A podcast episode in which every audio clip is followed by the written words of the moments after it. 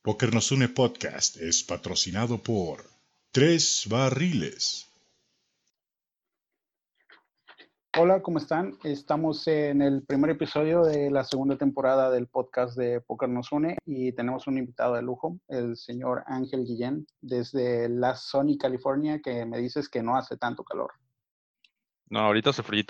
Ha estado lloviendo mucho, de hecho, los últimos días, pero ya estamos a nada de que empiecen los calores. Eh, que no sé si los quiero, ¿eh? Me gusta, me gusta lo acogedor del frío a veces. Eh, pero bueno, aquí también, en general hay buen clima, casi siempre. Y pues es raro que sea, que haya frío, entonces pues se extraña de repente también. Así que, que, puede ser un problema luego el calor. Yo estoy ahorita a 35 grados y la verdad la estoy sufriendo bastante. Este calor no es para Qué duro. Sí. ¿Y qué dice la vida en, en cuarentena en California? Uh, pues la verdad es que um, Lynn y yo, eh, por lo menos en lo que llevamos hasta ahora, en esta etapa de que llevamos tres semanas, prácticamente hemos salido dos veces a, al súper, eh, hemos salido varias veces a caminar o a disque correr. Digo disque correr porque, digo yo, duro 15 minutos y me pongo en el celular. La verdad es que he estado bastante ocupado con cosas de trabajo y pues, todo el día estoy en la oficina móvil, eh, en el celular. Si no estoy jugando póker, estoy trabajando en el celular y, y me he desconectado un poquito de uh, de los ratos de ocio y de a lo mejor eh, meterme un poquito más a, a, tener rutinas de ejercicio y demás. Ha sido difícil encontrar eso, ese balance, porque pues me despierto o te despiertas, me imagino que les pasa también a ustedes y ya estás atendiendo cosas o ya estás, eh, si estás grindeando todos los días, pues de repente ya hay una mesa buenísima o un torneo, etcétera. Entonces, a veces es difícil conservar el, el, balance de los horarios cuando terminas de jugar a las 3 de la mañana y de vuelta estás a las 10 de la mañana eh, con la acción del día siguiente, ¿no? Y ese ha sido un tema para um, tener un poco más de balance en nuestras rutinas. Estamos tratando de encontrarlo. Mm, no ha sido, te digo, tan fácil como esperaría. Eh, pero bueno, poco a poco nos estamos adaptando. Creo que a todos nos toca mmm, hacernos a la idea de que pues, esto probablemente dure varias semanas, si no es que meses, y tratar de encontrar rutinas saludables que nos permitan encontrar ese balance, porque de lo contrario te vuelves un poco loco o te atoras de cosas. Eh, y sí, no aprovechas el tiempo al máximo, ¿no? O no lo, no lo, no lo uh, aprovechas de manera eficiente, tal vez sería. Sí, puede ser complicado. Eh, ¿Cambió mucho tu rutina diaria o ya estabas un poquito acostumbrado a esto? Eh, sí, sí, cambió bastante. Eh, en México tengo un equipo de trabajo que me ayuda a, a liberar pues justamente esa carga de trabajo y um, me resulta más fácil acomodar mis días. Ahorita como estoy en Los Ángeles, eh, ese equipo de trabajo pues está desfasado en, en, tiempo. Estamos dos horas adelante. Entonces, dos horas atrás, perdón. Entonces, pues hay ahí un desfase de cosas que tengo que hacer o tengo que coordinar en México conforme mi horario aquí en Los Ángeles. Y pues eso provoca cosillas, ¿no? ¿no? No, fluyen las cosas tan fácil y luego te metes al grind y, y, como que se te va la onda de las cosas que tienes que hacer y demás. Bueno, eso es lo que me está pasando a mí, me estoy tratando de acomodar, pero sí, en México pues, tenía mucho mejor organizada eh, mi vida y mis días. Eh, ahorita sin ayuda directa, pues estoy eh, viéndolas un poquito más uh, lentas las cosas, conforme las estaba viendo en México, pero bueno, tampoco pasa nada, ¿no? Es nada más cosa de adaptarse y ponerse a trabajar y listo. Sí, y en cuanto al grind, eh, antes eras como que un jugador más visible, digo, al final de cuentas estabas en, en Poker Stars, era fácil encontrarte. Ahora, ¿qué tanto estás jugando? ¿Cómo, cómo estás manejando esa parte? Pues sí, desde que entraron las aplicaciones y los clubes y demás, la verdad es que he estado muy metido en eso. He estado jugando muchísimo en las apps desde que, básicamente desde que entró Pepe Pócar a, México. Primero con un club que tuvimos el primer club en México, Tres Barriles. Eh, eso ocupó algo de nuestro tiempo y luego pues, ya me, empecé a meter a más clubes, aparecieron las uniones grandes brasileñas que pues, tienen excelentes opciones de torneos y demás. Y la realidad es que la competencia en, en, esas uniones respecto de, por ejemplo, las, los sitios grandes de póker, Poker Stars, Party Poker y demás, sí hay una diferencia considerable en el nivel de juego. Sí es, definitivamente me resulta mm, más fácil y creo que la mayoría de los que juegan torneos podrían ver la diferencia. No muchos confían en jugar en las aplicaciones y tienes que tener un buen agente o, un buen eh, contacto con el dueño del club y ese tipo de cosas y eso le provoca desconfianza a cierto tipo de jugadores. Otros ya están inmersos completamente. Eh, yo soy uno de ellos, estoy inmerso desde hace pues, ya un buen rato jugando en, en los clubes. Y pues sí, la verdad es que la acción está buenísima tanto en mesas de cash como en torneos. Hay mucha opción por dónde escoger, depende de lo que te guste. Y 24 horas al día, básicamente puedes encontrar acción, ¿no? Entonces, es una combinación. Acá no se puede jugar en Party Poker y en Poker Stars, por ejemplo. Entonces, pues, eh, estoy limitado en las opciones. Tengo ACR, el sitio gringo, pero pues, es medio shady o hay algunas cosas no tan claras y no te da tanta confianza como jugador, ¿no? Irónicamente prefiero tener intermediarios o a través de agencias o a través de clubes en las aplicaciones chinas. Eh, jugar me resulta un poco más confiable que estar jugando en un software que crashea demasiado y ese tipo de cosas, ¿no? Entonces, pues sí, el grind ha sido pues básicamente una búsqueda de dónde está la mejor acción, cuál es la mejor oferta, qué torneos puedo jugar. Eh, ahora se están armando muchas mesas privadas de cash en las aplicaciones, justo como pues se murieron todas las jugadas en vivo, ahora ya todo el mundo tiene eh, un garito online, ¿no? Eh, desde mesas privadas hasta garitos online y algunos casinos que han empezado con esfuerzos similares y pues la oferta tiene que existir porque demanda hay muchísima, hay eh, miles de jugadores de póker parados que jugaban prácticamente todos los días o o la mayor parte de la semana y ahora están eh, sin, sin, un lugar donde físicamente poder jugar y pues el brinco es inmediatamente al online. O sea, estamos forzados, los jugadores que ya no jugábamos online o los que jugábamos poco, pues ahora estamos jugando mucho más o metidos de vuelta y eso hace que el ecosistema esté pues, bastante divertido porque pues, te topas a jugadores que dejaron de jugar online o que traen tendencias de hace 5 o 10 años incluso, y que dejaron de estudiar y que siguen jugando así en vivo porque les alcanza con eso para ganar en vivo. Eh, pero cuando regresan al online y se dan cuenta de que, mm, eh, de que no alcanza ya, lo que, lo que hacían ya fue superado, ya fue resuelto de alguna manera, pues eh, es un shock interesante, ¿no? Ver los blogs, las frecuencias, no sé, frecuencias de bluff o de, o de check raise que antes funcionaban y que hoy en día ya son obsoletas, ¿no? Y cómo tienes que ir ajustando esas frecuencias conforme a eh, la realidad, que es que la gente es mucho más competente hoy en día que como era hace 5 o 10 años, ¿no? Entonces, a muchos de los jugadores en vivo está costando trabajo adaptarse y pues es bastante divertido porque entonces tienes a jugadores que son competentes, inteligentes en la escena en vivo, pero tratarse de adaptar a la, al ruedo online les ha costado trabajo y eso hace que em, sea em, no solamente más redituable para el jugador que está preparado matemáticamente, te diría, principalmente, sino que pues lo hace de vuelta una guerra de, de leveling en algunos casos, ¿no? En donde eso pues ya casi no pasaba, donde todo era como, pues, esperar a que el otro se equivoque, ¿no? Esa es la, eh, la base del GTO realmente. Tú no tienes que hacer nada, nada más tienes que jugar la mano de una manera y en el largo plazo se ajusta y los errores son los que te dan el profit o los que te dan el EV, ¿no? Pues ahorita con tantos estilos intermezclados, pues ya hay otra vez eh, un edge considerable, sobre todo para la gente que más preparada matemáticamente está para enfrentar las diferentes situaciones de torneos y los stacks y demás, ¿no?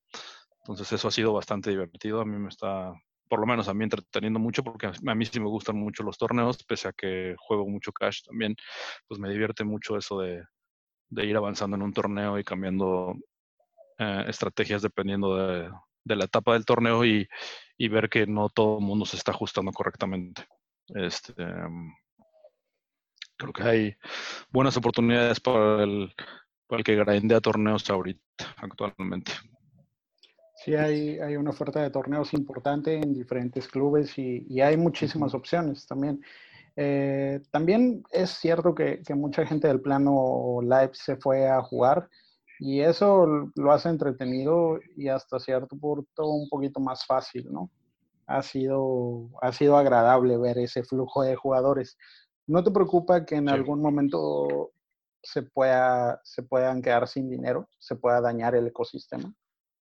Sí, la, o sea, esa es la parte positiva de lo que hablábamos ahorita de, eh, sí, diferentes estilos, el Edge regresa a la ventaja eh, y los juegos son más divertidos, sí, pero la realidad es que el flujo del dinero no ser el mismo. ¿Por qué? Porque la mayoría de la gente anda ahorita parado en sus trabajos o, o en negativo, ¿no? Y pues tiene un uh, periodo de vida esta acción que estamos viendo, uh, por lo menos en los paños online. Los jugadores con mejores bankrolls son los que sobreviven y los jugadores que estaban tratando de armar bankroll y demás, es buena oportunidad para que levanten ese bankroll. Sin embargo, pues el techo ahora es que el flujo del dinero uh, está estancado a solo póker, ¿no? Por lo menos durante estas semanas, meses o lo que queda del año, en donde tendremos un impacto tremendo en la economía de todos nuestros bolsillos. Entonces, sí, de acuerdo, totalmente. Eso lo podemos ver en el microcosmos de la economía mexicana de póker, ¿no? En donde, pues sí, las primeras dos semanas que los gareros abrieron clubes online, pues estaban todos metidos y vueltos locos y fueron y fue increíble la acción y poco a poco, pues conforme se van sumando las pérdidas, el, el jugador que a lo mejor podía soportar pérdidas grandes, pues deja de hacerlo porque ya no tiene esos ingresos o ese flujo de dinero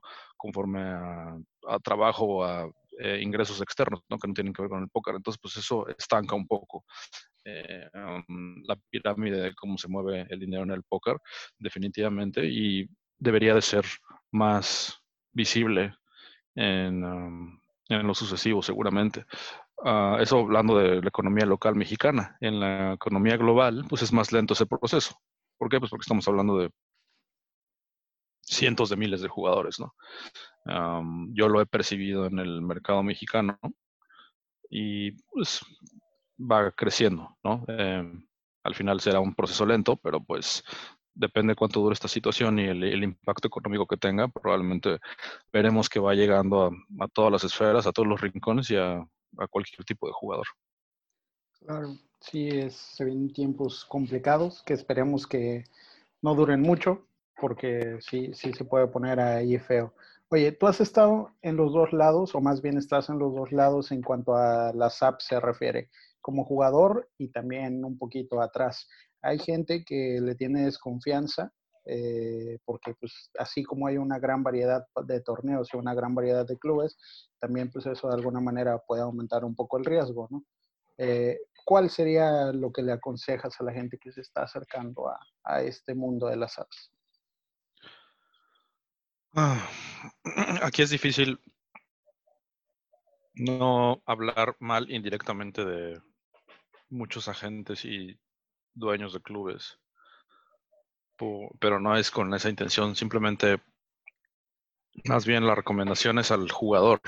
El jugador tiene que estar seguro que el host, es decir, el dueño del club o el agente que está detrás o con el que se está involucrando, tienen los fondos para cubrir cualquier ganancia y cualquier compra de fichas que hagan a través de, de, estos intermediarios. Uh, es súper importante saber con quién te estás metiendo, mm, en, en, palabras simples. y anticipar que justamente esa caída en el flujo de dinero de la gente va a provocar que pues, de repente te empiecen a fallar con los pagos, ¿no? De ida y vuelta. O sea, el jugador al que le das crédito, de repente deja de tener ciertos ingresos o no puede ir a la jugada en vivo a la que iba y donde ganaba para cubrir algunas de sus pérdidas potenciales online. Y también de vuelta la gente o dueño de club que estaba acostumbrado a estar moviendo dinero por todos lados, ganaba de este, usaba eh, a lo mejor dinero indebidamente para cubrir la pérdida de otro y demás, y pues eso resulta en un círculo en donde hay mucho riesgo a que te quedes sin dinero en, en, en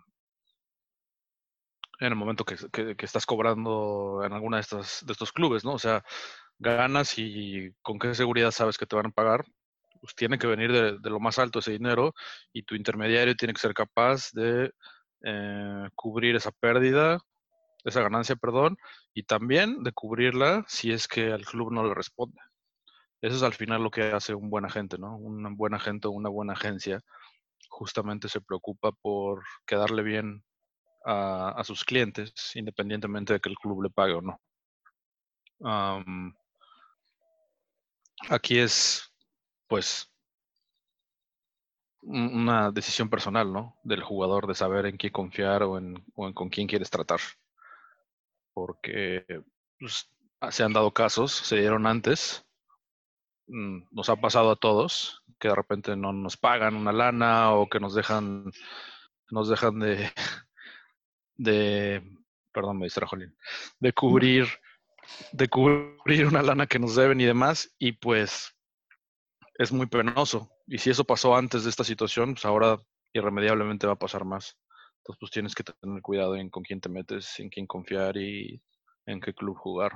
Exactamente. Oye, ¿y aún sale redituable casarse solo con una app? Digo, porque ya hay clubes que están en diferentes apps, pero ¿todavía, todavía funciona o, o no? Mira, yo la verdad es que considero que como dueño de club o agente incluso, deberías de siempre estar pensando en ofrecerle a tu jugador el mejor producto. ¿no? Al final, lo que quieres es que tu jugador juegue en los mejores juegos posibles, que tenga oportunidad de ganar, que eso es muy importante, porque aquí no se trata de dónde generas más rake, ¿no? Como agente, pues lo que estás pensando es que tu jugador genere rake para que te quede un porcentaje, ¿no?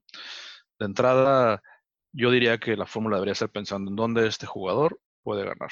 Entonces, yo fungiendo como, con ese rol, pues siempre estoy pensando en qué ofrecerle a mis jugadores o en dónde pueden estar jugando, donde pienso que tienen chances de ganar. Yo no quiero meter a un jugador a un club en donde pues, la competencia está muy difícil o está fuera de su nivel o fuera de su bolsillo incluso. Entonces, eso como agente y como dueño del club también tienes que ser honesto y reconocer que no todos los jugadores tienen las mismas chances de ganar. Y por lo tanto, eh, tener un abanico de opciones o de clubes que ofrecerle a un jugador me parece que es algo muy necesario. A veces esos clubes no están en la misma aplicación y a veces tienes que eh, buscar esos clubes en diferentes aplicaciones en UPoker, en eh, Poker Bros, en Pepe Poker y demás aplicaciones que irán apareciendo o que ya existen actualmente. Entonces, tiene que ser un proceso consciente y no nada más pensando en el beneficio económico como dueño del club, sino pensando en tener un club en una unión saludable también. Para los que no entienden qué significa una unión, la mayoría sí lo entiende, pero para los que no lo entienden, una unión es un conglomerado de clubes.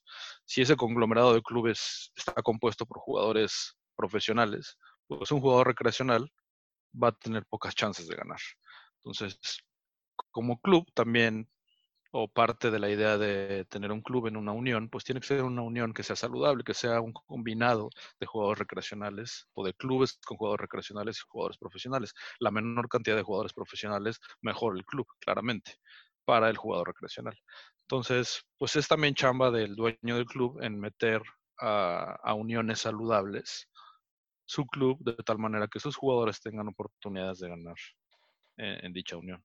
Eh, entonces, pues, eso es algo que yo personalmente trato de, con los jugadores a los que invito a mis clubes y demás, justamente trato de, lograr ah, un balance entre que no haya tantos jugadores profesionales, que sea un precio que pueda absorber, que pueda perder en caso de que haya pérdidas y que no esté jugando fuera de su bankroll. Eso es lo que me gusta mucho a mí, tratar de ayudar a los jugadores que no estén jugando fuera de su bankroll, porque al final, y ahorita específicamente en estos tiempos tan difíciles económicos, pues eh, me parece que es nuestra responsabilidad educar a la gente si es que tenemos un conocimiento que ellos no tienen acerca de en qué juegos estar jugando, qué límites estar jugando y cuáles no, y meterlo a los juegos correctos, ¿no? ¿Para qué? Para que además de que se divierta si es un jugador recreacional, dos, que tenga chance de ganar y que no nada más sea perder, perder, perder. ¿Me entiendes? Que eso le puede pasar mucho a un jugador recreacional si está jugando en juegos difíciles. Entonces sí, definitivo es mi, chamba o parte de mi labor ofrecer juegos eh, los más balanceados posibles en los, mejor, en los mejores clubes, en las mejores uniones, y eso puede ser a través de diferentes plataformas, ¿no? No solamente casado en uno, como justamente empezaste tu pregunta, no casarse en una aplicación, sino al final em, yo estoy más bien casado con una idea de un club en donde tienes chance de ganar. Eso me gusta más que comprometerme a solamente ofrecer una aplicación. Y es que a veces eh, lo que dices es importante porque a veces no lo entendemos, ¿no? Básicamente creo que no nada más pasa en el póker, sino en todas las empresas. Si tu gente no está bien, es difícil que tú empieces a generar, ¿no? Y que, y que o sea, que haya ahí una buena dinámica en todo esto. Sí, al jugador le va bien y a la gente o al dueño del club le va bien también. Tiene que ser eh, de vuelta y tienes que pensar en el cliente. Aunque se escuche como un cliché de marketing o de, bueno, no de marketing, de, estos rollos de empresas, como dices tú, tienes que pensar primero en el cliente y pensar en, ofrecer un buen producto al cliente. Claro. Oye, y mencionaste a Tres Barriles, que a final de cuentas es este, este club que, bueno, que tú tienes.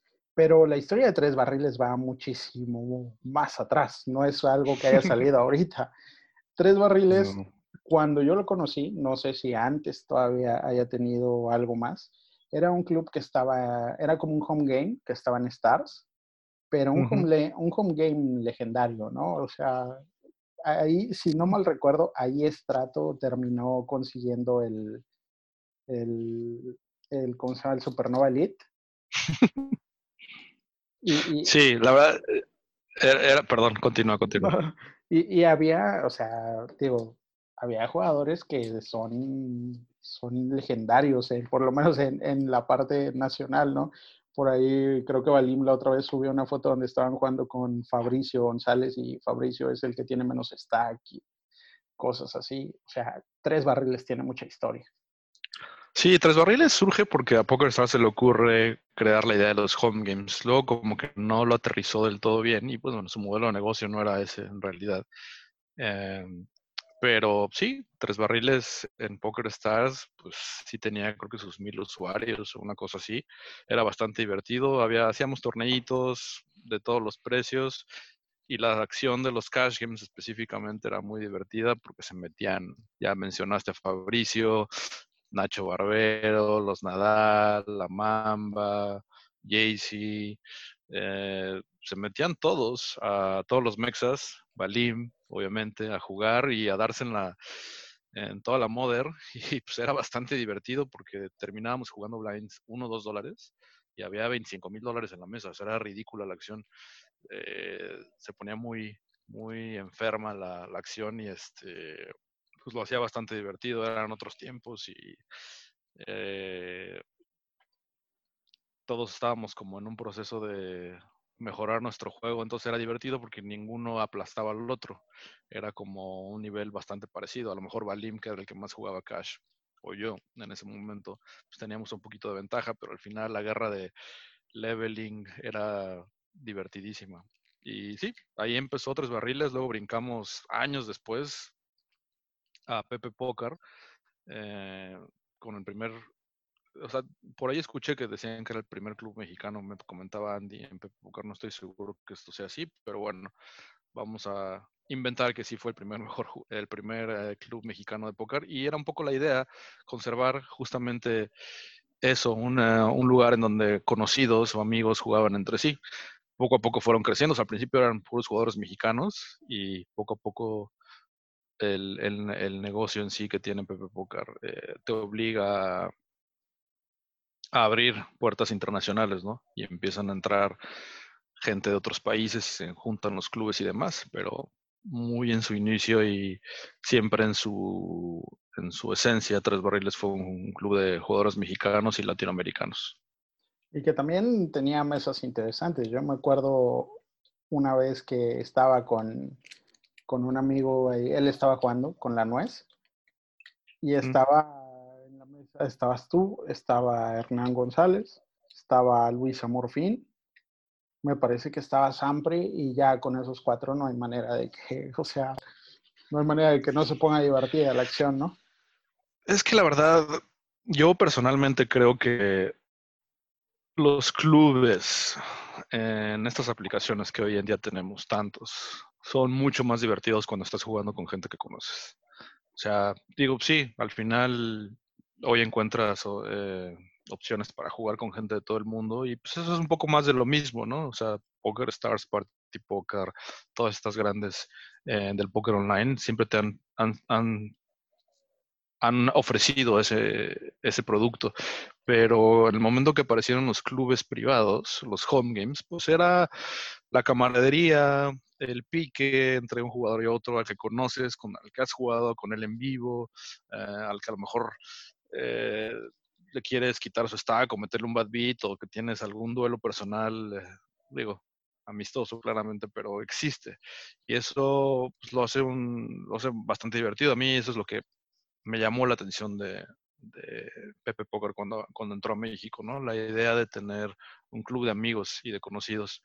Y es difícil conservar ese producto específicamente porque pues con tanta oferta de interclubes o de eh, más de un país involucrado en una unión, pues se pierde un poco eso, ¿no? Entonces, yo actualmente, por ejemplo, tengo un club privado también que es justamente eso, la idea de tres barriles aplicado para un grupo eh, chiquito de personas que se conocen, que juegan entre sí y pues que le avientas una bomba o un jitomate a alguien en la mesa y pues hace más sentido a aventárselo a un brasileño que no conoces, ¿no? Entonces, pues sí, definitivo, yo creo que a mí personalmente es lo que más me divierte del póker y desde que empecé a jugar en vivo era justamente lo que me atrajo, ¿no? De la guerra, la guerra mental entre, pues, tus camaradas, ¿no? Y crear dinámicas también, ¿no? Porque pues al final el póker es eso, un compendio, de historias y de dinámicas que se van creando conforme juegas más y más con una persona. Pues eso se pierde un poco cuando estás jugando contra 5.000 pelados, ¿no? Y al final de cuentas hay que tratar de, que esto sea divertido para todos, porque si se entretienen, pues van a querer volver. Y, eso siempre es bueno. Como tres barriles, ¿qué están haciendo para que, para que todos los jugadores que están con ustedes eh, tengan esta noción de, diversión y, que le estén pasando bien. Y al mismo tiempo que tengan seguridad, ¿no? De, que todo está llevándose de la forma adecuada. Mira, la idea de Tres Barriles es justamente ah, como club específicamente, hablando de esa parte de lo que significa Tres Barriles, es tratar de entrar en uniones en donde no estés compitiendo contra miles y miles y miles de jugadores. ¿Por qué? porque un poco quieres conocer a la gente contra la que estás jugando, si no a nivel personal, por lo menos para entender sus tendencias de cómo juegan. Si es en una mesa de cash, por ejemplo, cuando tienes una oferta de cuatro o seis mesas de cash o menos por nivel, pues vas a probablemente jugar contra todos esos jugadores, ¿no? En algún punto vas a puedes hacer notas de los jugadores, puedes eh, analizar sus estadísticas, si estás metido en ese rollo más como grinder, puedes eh, acordarte de ciertas jugadas contra las que eh, te metiste con un jugador en específico y eso lo hace un poco más fácil y divertido, diría yo.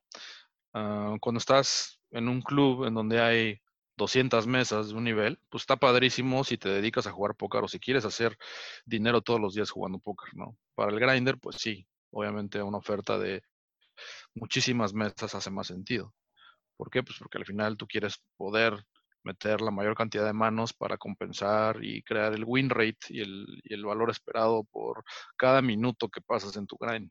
En el caso de tres barriles, nosotros estamos pensando más en la idea eh, que te decía antes, de crear un grupo no tan grande, no en los miles de jugadores, sino a lo mejor en los cientos de jugadores o en la decena de jugadores con la que vas a estar jugando si es para cash en cada nivel en específico y que puedas crear dinámicas con esos jugadores. Y al mismo tiempo que sea un combinado de muchos jugadores mexicanos, la idea es tener a la mayor cantidad de jugadores mexicanos que estén jugando entre sí.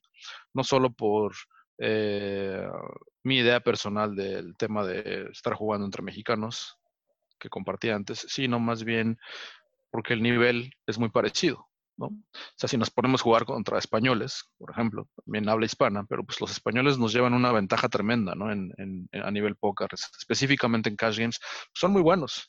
La verdad es que tienen eh, mucho conocimiento, empezaron a juntarse, eh, crearon grupos de estudio mucho antes que nosotros, nos llevan una ventaja impresionante y tienen a muchos de los mejores jugadores del mundo hoy en día. Eh, son españoles y están jugando en todas partes del mundo.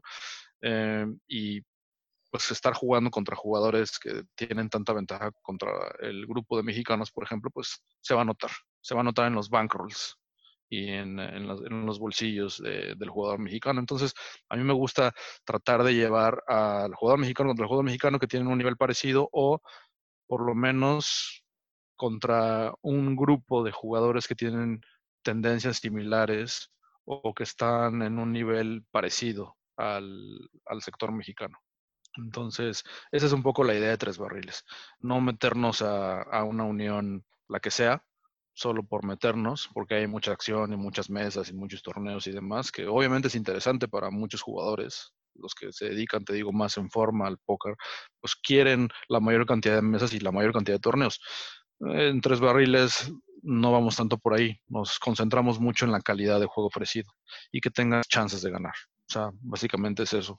Em, crear eh, un ecosistema un poco más saludable para el jugador recreacional, que el jugador que se dedica más en forma tenga buena opción con buenas mesas para estar eh, obviamente con acción la mayor parte del día, pero que el jugador recreacional, que son la mayoría del jugador mexicano, de los jugadores mexicanos, tengan una opción em, más justa.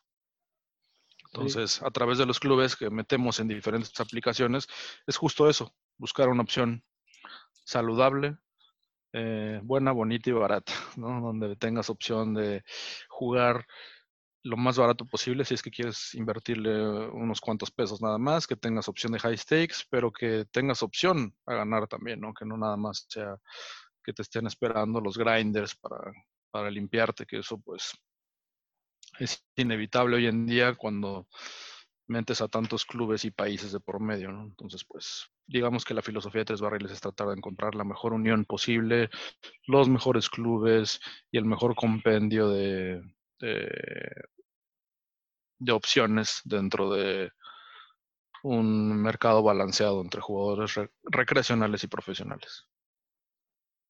Muy bien, entonces dejaste de ser embajador de de Poker Stars, pero no has dejado de ser embajador del póker en general. a la gente, no a todo mundo le importa que, el ecosistema se mantenga bien. Sí, la verdad es que no es algo que muchos lo entiendan si no has estado en, muy metido en, en el ecosistema específicamente, ¿no?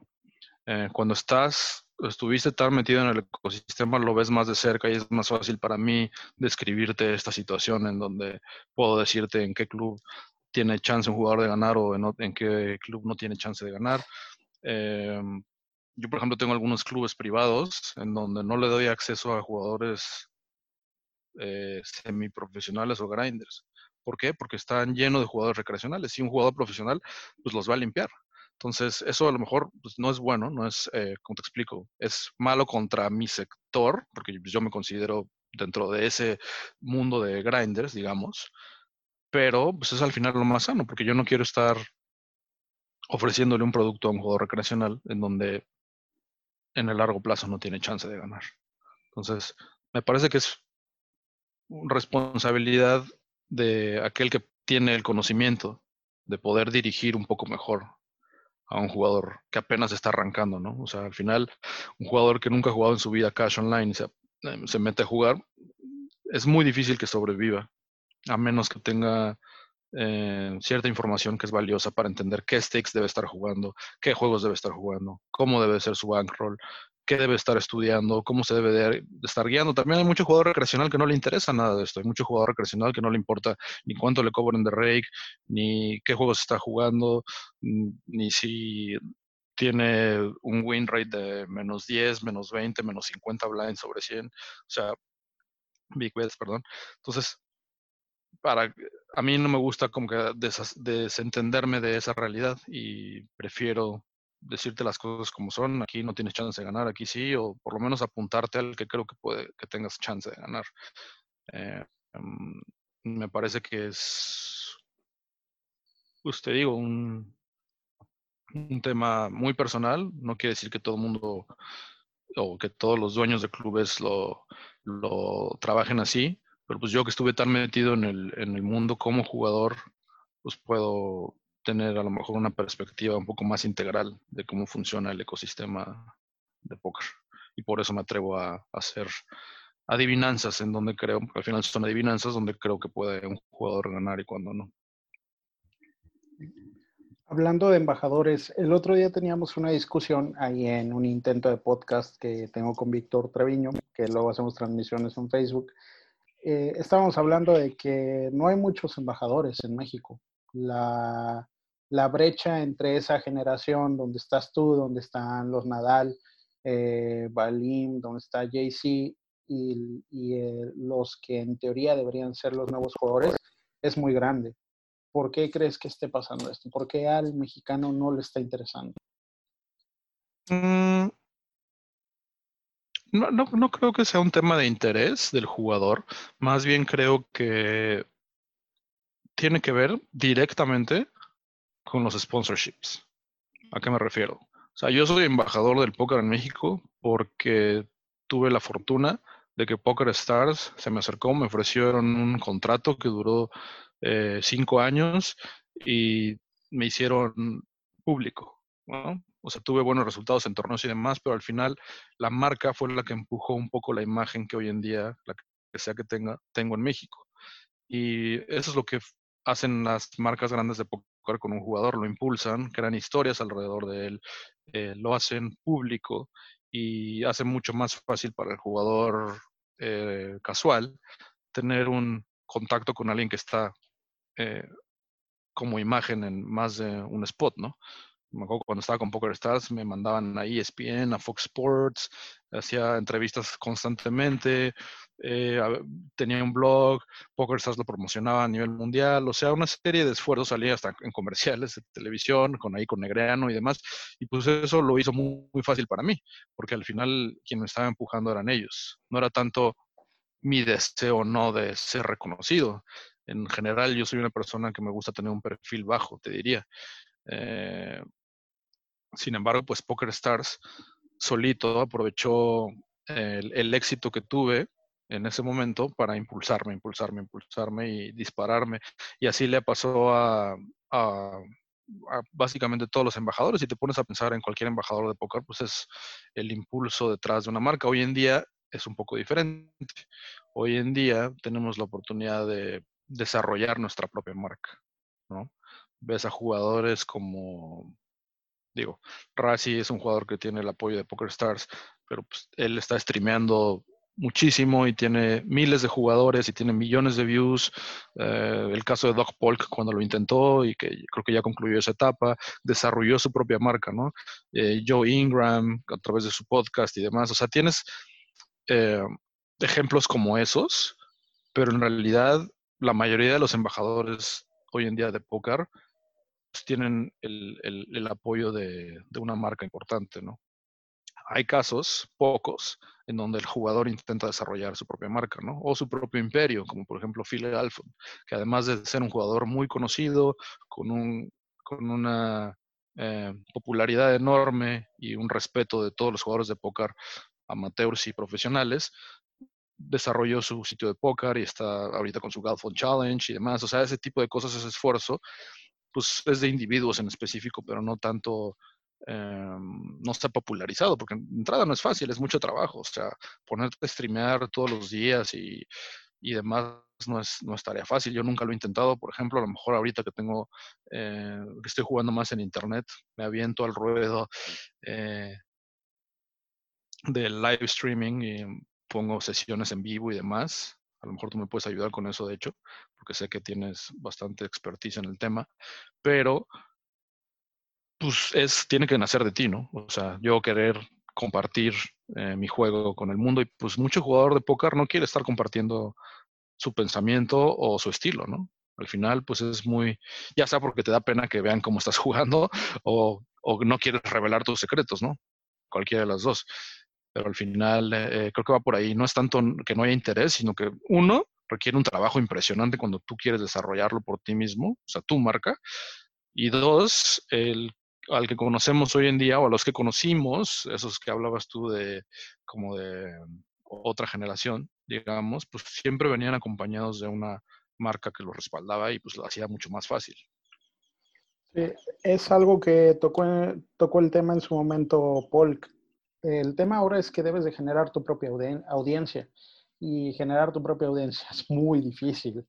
Eh, la oferta de, contenido es enorme y, sí hay muchas cosas que, se deben mejorar. A mí me gustaría ver a muchos más jugadores streameando, eh, no necesariamente con, el expertise de, dar análisis de manos o, yo creo que también la gente le tiene miedo a equivocarse, ¿no? y a, que la gente lo juzgue. Sí, es eso, sobre todo cuando tienes cierta imagen ah, de jugador, a lo mejor no te atreves a modificar esa imagen, ¿no? Y a lo mejor el esfuerzo debería de venir del jugador amateur, del jugador casual, que de repente se atreva a lanzarse y a compartir sus mesas en vivo. Yo creo que ahorita que, por ejemplo, que Lin ha estado compartiendo sus, sus streamings, no sé si, si has visto algo, pero el WPT a través de Club WPT ha estado haciendo live streamings con ella, con Tony Dunst y con, con Vince Van Patten y también con... ¿Quién más? Se me olvidó quién más. Creo que ellos están nada más. Ah, Matt Savage, sí, perdón. Eh, y muy bien, muy buen español. Eh. Este, y pues la verdad ha sido muy interesante porque yo nunca había visto, en el caso de Link, que es una jugadora completamente recreacional, no tiene nociones matemáticas fuertes, no sabe nada de GTO, le apodó el TO, que es Lean Theory Optimal, de, broma, porque justamente es lo que dices, es eh, atreverte a, exponerte, ¿no? A, ponerte en un estado de vulnerabilidad y de aceptar, ok, pues yo no me dedico a esto, no soy jugador profesional, no sé lo que estoy haciendo, pero aquí está, ¿no? Y puede ser muy entretenido. Los, de ella son bastante chistosos, este, es muy ocurrente ella y bueno, tiene una personalidad increíble. No todos tenemos esa personalidad que Lynn tiene, pero pues creo que podemos con un poquito de esfuerzo, exponernos, ¿no? Y ponernos ahí en, ni siquiera tela de juicio, es nada más te conviertes en un personaje que entretiene, ¿no? Al final de cuentas es la idea, que yo sea capaz de entretenerte de alguna forma, independientemente de si vas a mejorar o empeorar tu juego, es, quieres pasar un rato agradable, ¿no? O sea, quieres entretenerte y a lo mejor distraerte y echarte unas risas y listo, no se trata nada más de aprender, para aprender, pues ya hay varios jugadores profesionales que lo están haciendo hoy en día y seguirán apareciendo. Y hay muchos vehículos para mejorar tu juego, pero a lo mejor no hay tantos para entretenerte en la parte del live stream. Como dices tú. Y pues sí, no es, no es fácil y no es, eh, no es para todos, pero pues también hay personalidades divertidísimas en el mundo mexicano, por ejemplo, que si pudiéramos ser capaces de llevarlas al poker en internet, estoy seguro que pasaríamos buenos ratos viéndolos jugar. Sí, que también, por ejemplo, eso pasa con Lex. O sea, Lex es un, es un jugador ya profesional que lleva tiempo, pero lo más divertido de, Lex es cuando tiltea, ¿no? Y sus, sus short clips son exactamente de, o cuando gana una mano así y el festejo o de, o de cuando tiltea. Digo, también si le vamos a competir a Lin, no vamos a ganar. Lin es la persona más positiva del universo. A mí me hizo vegano durante una semana en, la Ciudad de México, la vez que grabamos los scoops. No, no hubo manera de que yo le dijera que no iba, que, que no podía comer solo verduras. Sí, pero así como Lini o como Lex, que cada quien tiene sus particularidades, hay muchos eh, mexicanos divertidísimos y chistosos que sería eh, increíble poder verlos jugar, ¿no? Ah, independientemente si juegan bien o mal, o sea, no se trata de eso, no se trata de juzgar o aquí la cagaste o aquí, ay, aquí, ¿por qué hiciste esa tontería o lo que sea? Eso, eso da igual. Es más como conocer un poco cómo piensa eh, ese personaje, ¿no? Y ver las ocurrencias y peripecias que le van a pasar en el proceso de exponerse. Sí, de hecho, el, ahorita que recuerdo, el jugador más famoso que, no sé si streameaba, pero se grababa jugando, es un chavo que tenía un canal de YouTube que ahora se dedica solo a, a poner juegos de casino, pero el chavo no tenía ni la más remota idea de lo que estaba haciendo y sus videos tenían una cantidad impresionante de views, o sea, comparado con, con un mundo, o sea, dentro del póker. Tenía 50k views donde el güey se emocionaba porque cuando quedaban tres hacía limp y le quedaban tres ciegas, ¿no? Y decía que hacía limp porque le daba miedo perder. Y, y en algún momento, ajá, y en algún momento era como de que, güey, ¿qué haces? ¿Por qué estás haciendo eso? Pero a la gente le entretenía y eso debemos de darnos cuenta, que, también hay que entretener a la gente para que se acerque y, y, mantener otra vez esta parte del ecosistema, ¿no? Sí, o sea, la gente que va a entender de frecuencias correctas, de check raise en el flop o eh, desmenuzar rangos o de blockers o de bla, bla, bla, bla, cualquier terminología que se te ocurra y lo más básico, lo más avanzado que se te ocurra, pues, son muy pocos en realidad. Ese mercado es muy chiquito. El mercado real es pues, toda la gente, es el 90% que no tiene idea de lo que está haciendo o que lo hace un poco como por como copiando, ¿no? O sea, ahorita, por ejemplo, algo que me parece gracioso es que en los torneos en línea, todo el mundo apuesta un tercio, como Cibet, ¿no? Todo el mundo. Y no importa la textura y no importa qué tengan, apuestan como Cibet un tercio. Y pues es algo que se popularizó porque pues el jugador recreacional empezó a ver al jugador profesional que lo hacía y pues dijo, ah, pues este apostó un tercio, voy a apostar un tercio. Y de repente empieza el un cuarto, el un quinto, etcétera, y, como que lo van replicando, pero sin entender el trasfondo de por qué, ¿no? Pero pues al final ah, no hay mucha complejidad en el, en el proceso de pensamiento, de la toma de decisiones de muchos de estos jugadores que están nada más replicando lo que ven. ¿no? Sería muy interesante, como tú dices, independientemente del nivel en el que esté alguien, tratar de entender y escuchar por sus propias palabras por qué hace lo que hace, ¿no? ¿Por qué aquí hago limp con tres big blinds? Que sabemos que matemáticamente es un error, pero es gracioso eh, escuchar una explicación, ¿no? Y a lo mejor en el momento que esa persona exterioriza su explicación se da cuenta de que es un error. Eso es algo interesante en el proceso de, eh, de tratar de, decir lo que piensas. Que cuando dices lo que piensas, tú solito te das cuenta a veces de cosas en las que estás erróneo o que no te diste cuenta de que era un leak en tu juego, ¿no? Y pues poco a poco mejoras, ¿no? Con simple autocrítica. Que no sé si este chavo lo haya tomado como aprendizaje, pero lo que sí recuerdo es que su explicación era que, él quería cobrar. Entonces, o sea, puede, podemos criticarle muchas cosas, podemos no estar de acuerdo, pero también se nos olvida que hay gente para la que es muy importante cobrar, ¿no? Meterse a premios. Y no hablamos de premios enormes, sino quedar nada más aparecer entre los que sí se llevaron una parte de, de la bolsa. Algo bien difícil de hacer es tratar de encontrar un argumento simple para explicar un concepto a alguien cuando tiene una idea tan drásticamente, tan, tan radical, con base a algo que sabes que está equivocado. Por ejemplo, quiero cobrar, tengo tres big blinds, voy a hacer limp porque quiero cobrar, ¿no? O sea, eso es algo que sabemos que está mal, ¿no? La mayoría de, los que entienden póker de torneo saben que está mal. ¿Cómo le explicas que está mal a alguien? Y eso, esa explicación simple en realidad, es muy difícil de encontrar en coaches, en jugadores profesionales o en gente que streamea y demás. Y ahí está la clave, creo. Tratar de simplificar cosas que no es en específico, pero cosas complejas, tratarla de encontrar palabras que todo el mundo pueda entender. Y que tu audiencia, por lo tanto, sea más grande. En lugar de describirlo todo matemáticamente, donde tu audiencia, por definición, va a ser mucho más chica.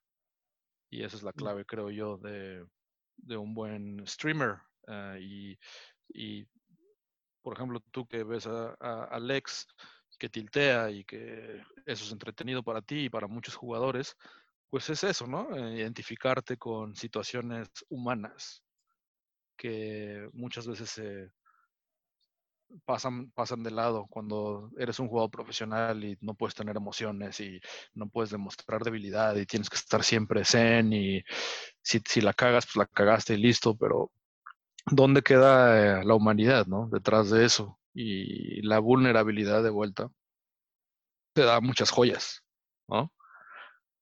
O sea, por ejemplo, no, ¿es, Spagri? ¿Es el que se llama Spagri o Spagri cómo es? Sí, es el, novio de Merle, ¿no? De Merle Cobra. Ajá. Él, por ejemplo, o sea, no he visto nunca sus streamings, pero veo sus clips. Y vi uno en donde se echó un soul read, donde, donde dice, este güey tiene Joto Queen de corazones o algo así. tenía exactamente Joto Queen de corazones. Y te dice, soy el mejor, soy el mejor del mundo. I'm the best. o How Good I Am, o cosas así. O sea, eso me parece chistoso, ¿no? Vi nada más 20 segundos de su stream y eso me pareció chistoso porque conectó con, con, algo gracioso para mí, ¿no? Y así puede haber mil cosas graciosas para, para cada quien. Y pues al final es como que ponerte tal cual eres y sin, sin ah, pretender que todo lo sabes o que no te equivocas. Sí, que, que, es también vender a lo mejor un personaje, ¿no? O sea, no sabemos si así son. Pero sí, por ejemplo, centro que, que Lex en algún momento exagera esta parte del tilt porque no creo que sea cierto. O sea, Lex, una de sus cosas más divertidas es que no sé si lo has visto que juega sobre una pelota de estas como de yoga, como de gimnasio. O sea, ahí está sentado todo el stream. No, no lo he visto. Y por alguna razón ya tiene streams dedicados a eso. O sea, como que dice, el siguiente jueves voy a jugar sobre la pelota. Y la gente es así como que, ah. Y sí, o sea, esta parte, digo, es complicado porque volvemos a, la parte, al tema de, generar contenido. Hacer un clip, o sea, streamear, tener un layout de Twitch, llevar a la gente a Twitch y luego de tu stream hacer clips pequeños con lo más interesante, pues sí, sí hay que dedicarle tiempo. Claro. Sí, no, no, no es fácil, pero pues seguramente los streams de Lex al principio eran mucho peores de lo que son hoy. O sea, no, no peor en, el mal sentido de la palabra, sino que fue mejorando seguramente muchísimo. Ah, y son más divertidos y poco a poco vas encontrando con qué conecta la gente y la fórmula a lo mejor puede ser una pelota de yoga o, lo que mencionas tú, ¿no? O sea, no sabes, o que tilteas como loco y a lo mejor lo medio exageras y creas ese personaje, pero pues parte de una sensación o de una emoción auténtica. Porque para mí, ya por lo que me acabas de contar del ex, pues él tiltea, ya que exagere o no es otra cosa, pero tiltea, ¿no? Y es algo suyo, auténtico. Y pues eso es con lo que conecta al final la gente, ¿no? Y así es exagerado o le pone más color, es otra cosa, pero al final pues es parte de su esencia como jugador. Sí, sí, también ahí hay otros. Tonka alguna vez streameó jugando Blackjack borracho, totalmente borracho. También, yo sí, es cuestión de, echarle ganitas. Nosotros traemos ahí un proyecto donde vamos a empezar a streamear. Ya lo habíamos hecho hace mucho tiempo, pero lo dejamos, yo lo dejé por pena, honestamente. No, no soy muy bueno a la hora de la interacción social con gente que no conozco, sobre todo y lo dejé por pena, pero creo que sí debería de hacerse más y, y, sobre todo vamos a tratar de ayudar a que más gente empiece a streamear, ¿no? Es algo que, vamos a trabajar sobre, todo ahora ahí que tenemos tiempo. Buenísimo. Y eso además, a mí lo que me gusta del tema del streaming es que la gente se muestra independientemente del color que le pongan o de em, el tono, pues ves mucho de la persona, ¿no? Ves mucho tal cual son ellos. Y la idea de lo artificial y de las historias que comparte la gente en Instagram o, bueno, no las historias porque esas son más como raw, pero no sé, desde fotos o de que todo es diversión o que todo es, mira cómo la paso, etcétera, se pierde un poco y ves un poco más al, ves más al ser humano, ¿no? Porque ahorita si te metes a Instagram, pues lo que vas a ver es viejas en bikini, eh, están perfectas, se tardaron una hora en tomarse esa foto que ves, ¿no? Perfectas, bajo los estándares de, eh, de una revista de modas o de las ideas que, entendemos de una mujer bella y guapa. Y los hombres es un poco igual, ¿no? O sea, no, al grado, porque somos un poco diferentes en, en, ese, en ese sentido, pero pues la idea de estar viendo siempre a gente exitosa o que la gente más exitosa son los que más tienen followers o el que tiene más dinero, o el que es la más guapa o, ¿sí me entiendes? O sea, eso se convierte un poco en, en algo fake, ¿no? Y tratar de replicar eso pues, es bastante difícil, ¿no? Te metes en un tema de, ah, yo quiero ser como ese o como esa, ¿no? Quiero parecerme, quiero que, quiero gustarle a la gente, Y yo creo que todo eso eh, hace que se pierda la humanidad y eh, la autenticidad de las personas. Y eso es algo que recuperas en, el momento que empiezas a streamear y empiezas a compartir tus pensamientos tal cual van saliendo, ¿no?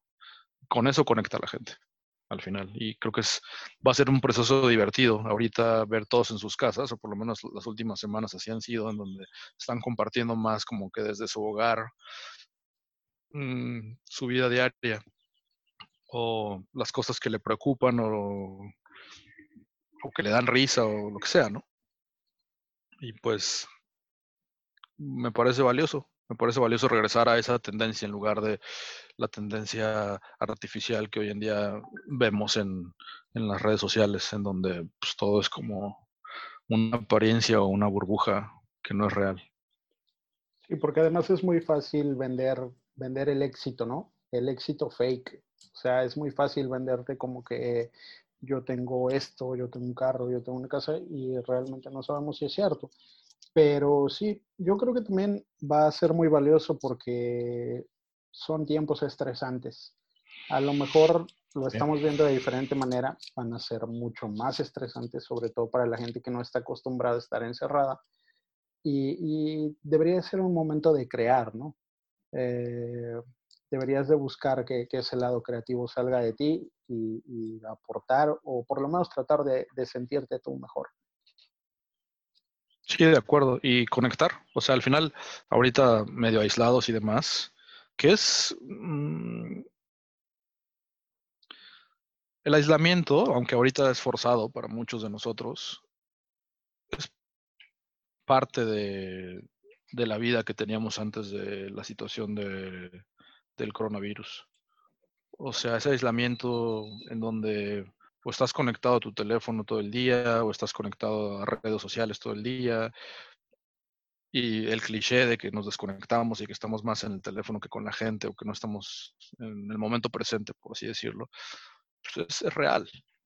Y esa desconexión, lo que nos obliga, o lo que nos enseña ahorita, el hecho de estar realmente aislado, sin contacto con la gente y demás, pues te hace extrañar la conexión real, ¿no? O encontrar maneras de conectar. Por ejemplo, yo ahorita algo que extraño muchísimo es la jugada, una jugada que tengo con mis amigos en México, en donde me divierto muchísimo. Es un día a la semana y somos amigos todos y es pura diversión y es eh, bastante cagado y pues, es el mejor día para muchos de nosotros, de la semana, literal. Pues eso, ahorita eso no existe. ¿Cómo puedes suplirlo? Pues la manera de suplirlo es tratar de encontrar cómo conectar con la gente, cómo entretenerte, cómo eh, divertirte, cómo pasar un buen rato, distraerte, etc. Y eso no se logra con cosas artificiales. ¿no? No vas, a, no vas a conectar de manera artificial, no se puede conectar de manera artificial. Ah, me refiero a cuando no, cuando no estás haciendo algo de manera auténtica, ¿no? Cuando no, eh, cuando estás con tu grupo de amigos, pues estás siendo tú y estás muy divertido y estás tomando una chela o eh, en una carne asada, en tu caso, que tienes la oportunidad de Monterrey, que tanto se hace y se junta la gente tanto, tan seguido. Pues ahorita a lo mejor eso no está. ¿Cómo le haces para suplirlo? Y la manera de suplirlo no va a estar en algo externo. El medio es externo, un teléfono, una computadora, un podcast, una, lo que estamos haciendo ahorita tú y yo, etcétera. Pero en realidad el contenido es lo que conecta. Y crear ese contenido es lo que ayuda a conectar. Creo que va por ahí.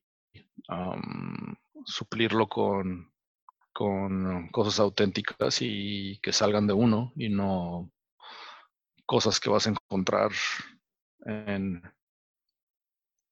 no sé, en memes o en videos chistosos, que también obviamente es, pues es parte del entretenimiento, ¿no? O sea, ahorita tengo una cantidad de memes, seguramente si agarro mi WhatsApp voy a tener 200 memes esperando para, para verlas y seguramente este, 8 videos de, de esos que bailan con el ataúd y demás, pero, pues, o sea, eso es como un, eh, una liberación de dopamina, ¿no? Un, eh, algo inmediato. ¿Dónde está lo que conecta y lo que te hace realmente sentir? Y pues ahí, para eso, para ese proceso necesitas, pues sí, como dices tú, crear o ah, usar el ingenio o tratar de conectar con otros creadores o inspirarte, etcétera. me parece que seguramente es un proceso que a muchos de nosotros nos pasará y nos obligará a salir de la zona de confort y de nuestras burbujas. Sí, es que hay que crear contenido y hay que ser honesto con el contenido que creamos, ¿no? Eso, eso va a ayudar a conectar y, a lo mejor nos ayuda hasta psicológicamente a nosotros. Eh, espero que la jugada de la que hablas es donde vas a jugar y que también va Santi González, porque él ya, ya hicimos un podcast que saldrá más adelante y justo las mismas palabras que tú utilizaste las utilizó él. Es, Qué curioso. Es, una jugada. Es que sí. Eh, es que es algo que ah, se vive, ¿me entiendes? Es una experiencia.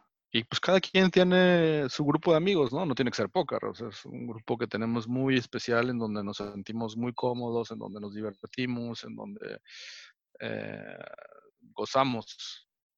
Y pues eso ahorita no lo tenemos. Entonces, hay que encontrar otros vehículos para tratar de suplirlo momentáneamente. Y en el proceso vamos a encontrar seguramente cosas muy valiosas que nos pueden dejar para cuando acabe esta crisis y, no regresemos a más de lo mismo, ¿no? Al, a la adicción de dopamina.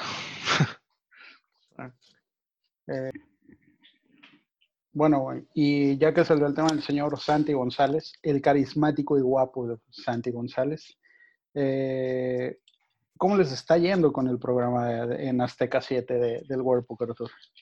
La verdad está bastante divertido trabajar con Santi. Eh, somos buenos amigos y nos gusta bulearnos mucho en, el buen sentido. Siempre nos estamos molestando mutuamente y pues, de repente ahí sacamos puntadas en, en, el programa en donde se nota cómo nos llevamos y la relación que tenemos.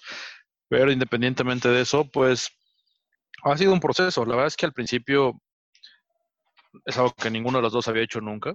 Me refiero a hacer narraciones, sobre todo en vivo, porque en vivo me refiero a que estos los vemos por primera vez cuando estamos narrándolos. No vemos los episodios antes para saber qué decir y cosas así.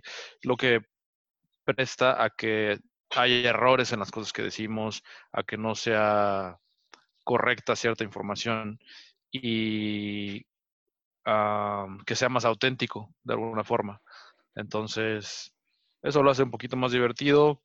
La verdad es que el lenguaje que usamos, como ya lo había dicho anteriormente cuando me preguntaron, tiene que ser muy básico. No podemos meter conceptos complejos, no podemos hablar de estrategia real de póker en términos técnicos, tiene que ser muy por encima y eso ha sido difícil para mí, por lo menos, tratar de simplificar esos conceptos, tratar de simplificar esas cosas sin llamarles por sus nombres, que eso a veces también es difícil.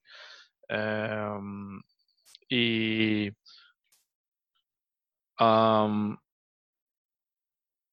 perdón, estaba oyendo algo. Pero ah,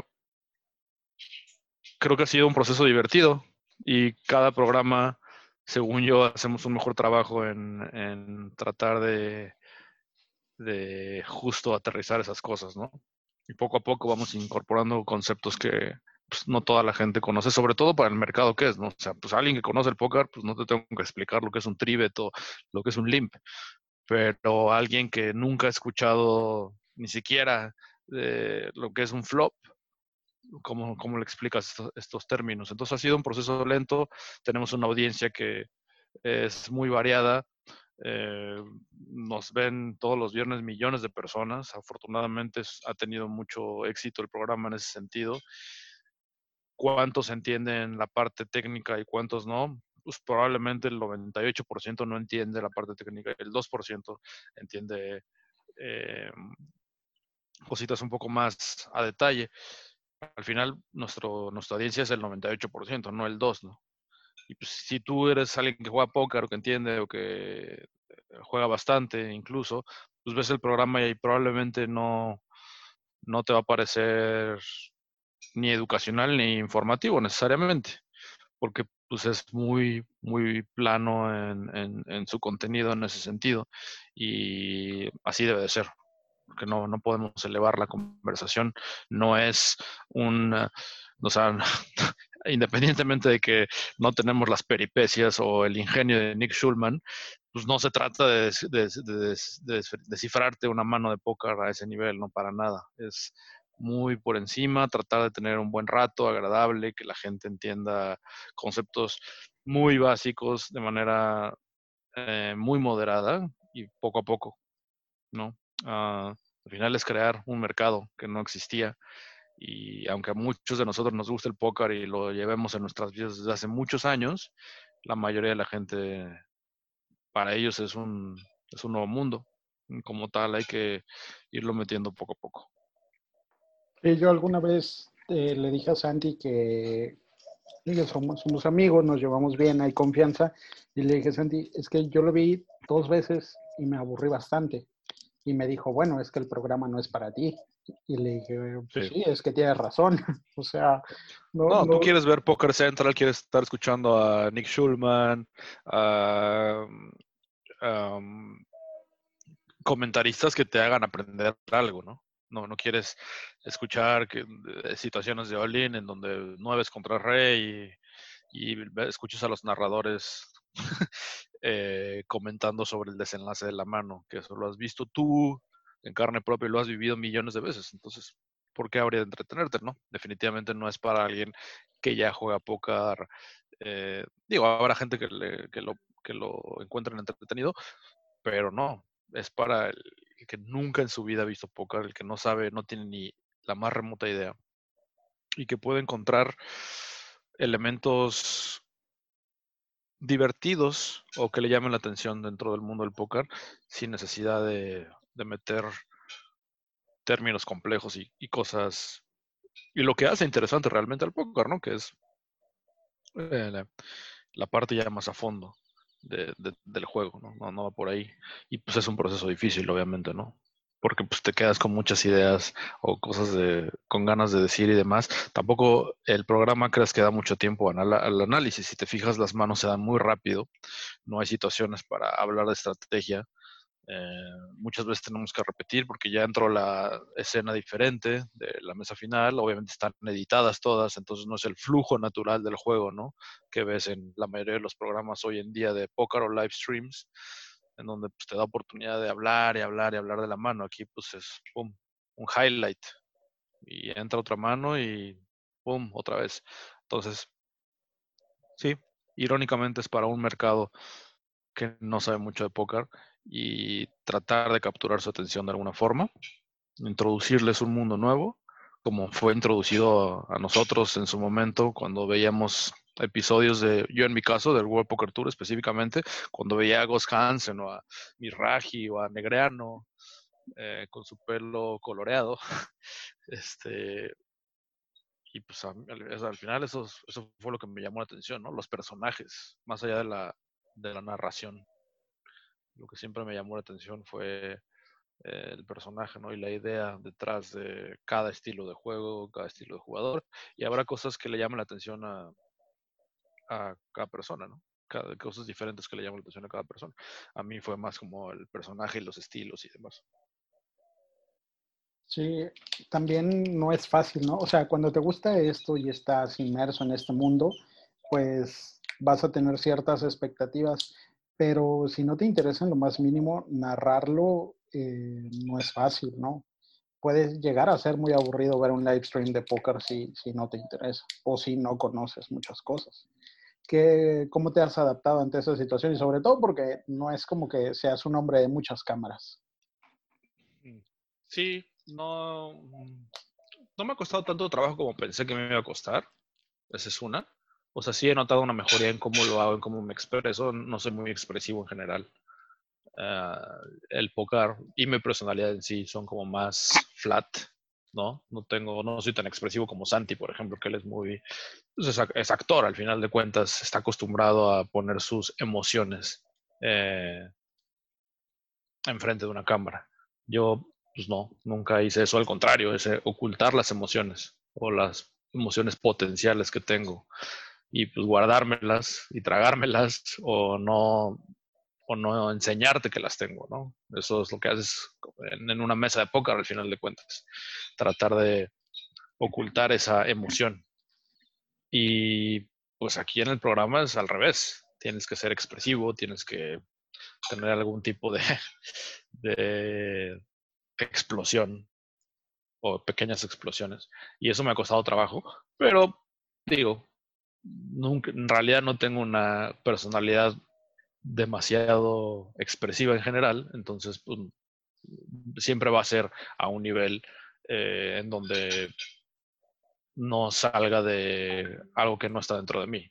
Al final sí puedo meterle un poquito más de volumen o de emoción a las cosas, pero no, no, eh, no soy un tipo que, que va a gritar como Lex de un bad beat que le hacen. no, no, no va por ahí eh, mi, mi, tema, pero pues digo, pues cada quien, ¿no? Cada quien, no todos tenemos que ser gritones, ni todos tenemos que ser eh, conservadores en nuestra forma de, expresarse y por eso hay tantas diferencias y por eso nos puede llamar la atención A, B o C, ¿no? Y está bien, ¿no? Claro. Oye, le hice una pregunta a Santi, le dije que yo creía, bueno, no que creía, que suponía que, que, él te había ayudado mucho con esta parte ante las cámaras y que seguramente tú le habías ayudado bastante en lo del juego. Él dijo que sí, reconoció que a veces todavía eres bastante pez, pero pues eso lo sabíamos. Eh, pero, ¿qué, ¿qué, tanto te ha ayudado, Santi, a, a crecer en esta parte de, de ser expresivo y de, de, tener como que mayor manejo? Eh, pues fíjate que no, o sea, él específicamente no me ha dado tips.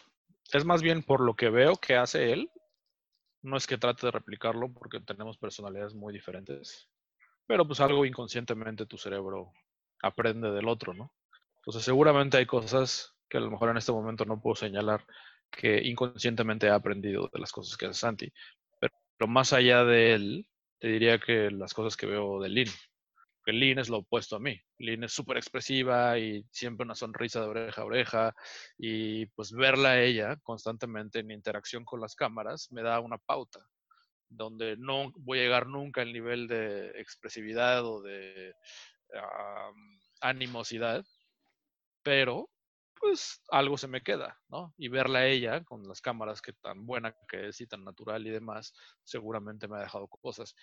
Me ha pasado algunos tips, ella sí me ha dado algunos tips en específico que me han ayudado a, a no verme tan pez, como dices, pero en realidad pues, ha sido durante muchos años de relación que tengo con ella en donde pues me he fijado y seguramente algo algo le he aprendido, ¿no? Porque pues sí, nunca, la primera vez que hicimos un programa, Santi y yo, que probablemente fue el peor que hicimos, porque pues los dos estábamos como que no sabíamos qué onda y no habíamos visto, eh, digo, no hemos visto ninguno, pero en ese momento, pues, ahora la aviéntate el ruedo y habla de póker y habla de estas manos y no utilices la palabra trivet ni limp.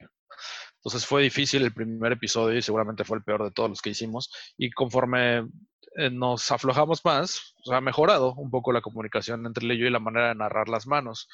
Em, estoy convencido que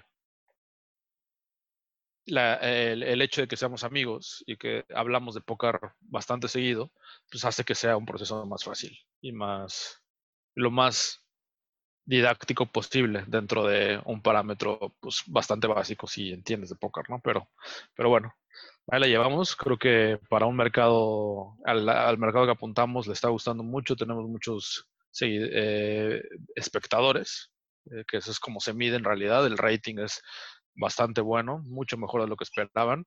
Y pues mientras eh, conservemos ese, ese esos parámetros de rating y demás, pues seguramente significa que estamos haciendo bien las cosas, ¿no?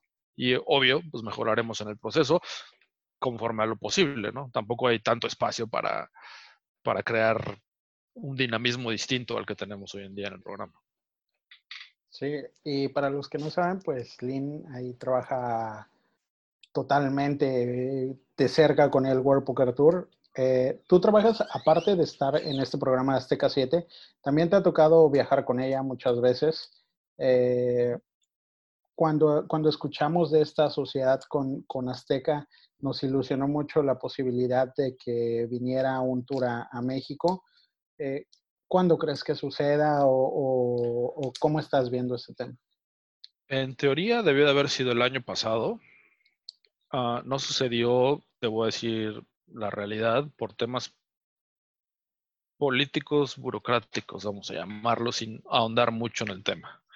Pero la bolita no está del lado del WPT, es lo que te puedo decir al respecto. La bolita está del lado de un socio que puede ser empresario o casinero o dirigente de gobierno, que vea la oportunidad de crear una avenida de negocio diferente para su estado o ciudad.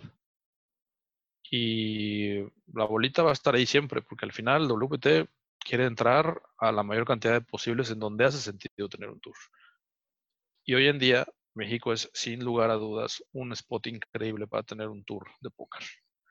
Ya se demostró con el torneo en Monterrey, em, ya se demostró em, con muchos otros torneos que han habido alrededor del país. Y es hora, es hora de que marcas tan fuertes como WPT entren al país. Hay muchos lugares en donde se puede hacer y va a depender, te diría realmente, de la visión del negocio de un empresario o casinero que se anime a, darle la vuelta al tema burocrático político que existe actualmente para traer eh, torneos de póker a México. Sí, es un tema complicado, muy, muy complicado. Oye, ¿y no te preocupa un poco? Eh, digo, normalmente los torneos de World Poker Tour, si no estoy equivocado, los mains cuestan el más bajito, 3.300 más o menos. Eh, tienen una marca, el Deep Stacks, que cuesta alrededor de 1.100. Eh, y el WPT, el 500, que cuesta 500, ¿no te preocupa un poco que, esto afecte la economía del grueso del jugador mexicano? Yo creo que yo creo que en México tenemos un mercado perfecto para, por ejemplo, el WPT 500 y el WPT Deep Stacks, que es de 1.000, 1.500 dólares la entrada. Estoy convencido de que se pueden crear vehículos para llegar a uno de 1500, por ejemplo, con satélites, muchos satélites, ya sea en línea o en vivo. Y no, no creo que habría problema en tener un torneo de este calibre. Los WPT500 pues los tenemos muy seguidos en el país, básicamente, o sea, me refiero a ese nivel de buy A lo mejor tres o cuatro veces al año, si no es que más. Y el main tour, que necesita tener un buy-in de 3.500 dólares, creo que podría ser una parada posterior a, una, a un primer evento eh, de la categoría de 1.000, 1.500 dólares. Yo creo que sí podemos llegar a, a ese buy-in, porque además, si lo haces en un lugar, por ejemplo, como Cancún, pues ahí hay vuelos de todos lados, ¿no? Y vas a tener muchos jugadores internacionales y a lo mejor no vas a tener tantos locales, pero con un sistema de satélites eh, eficiente y con eh, estos vehículos para crear participación local, se puede llegar. O sea, yo estoy convencido de que si haces un torneo de 3.500 dólares, que es muchísimo dinero y más ahorita son 100 mil pesos, casi 100 mil pesos, eh, pues puedes tener, no sé, 50, 100 jugadores mexicanos, ¿no? Muchos que van a comprar directo y muchos que van a entrar a, través de satélites y demás, ¿no? Más a lo mejor otros 200 o 300 jugadores internacionales. Al final tenemos lugares increíbles para hacer eventos de calibre internacional. y es cosa de que se le prenda el foco a un empresario o a un casinero para entender no solamente el derrame económico directo a sus casinos, en el caso de que haya casinos involucrados, sino el derrame a los estados, empleos y demás, en el momento que empiezas a hacerlo de manera profesional, usando vehículos correspondientes que tienen que ver con el deporte, como ya lo está haciendo Tino Coaya ahorita, en donde ah, después de haberse metido a tener el aval de, la CONADE como deporte, pues el siguiente paso es empezar a profesionalizar. Y empezar a, a involucrar a todos los componentes que están dentro de la industria de póker, juntarlos de manera eficiente y profesional, ¿no? Dealers, eh, directores de torneos, jugadores de póker, eh, proveedores de desde mesas de póker ah, hasta los venues correctos, o sea, crear un ecosistema excelente y que sea que tengamos tours tan interesantes como los tienen en Europa o en Estados Unidos o en Brasil, ¿no? Hablando específicamente de, un caso más parecido al nuestro, por lo menos en, en términos de Brasil-México. Y y creo que va por ahí.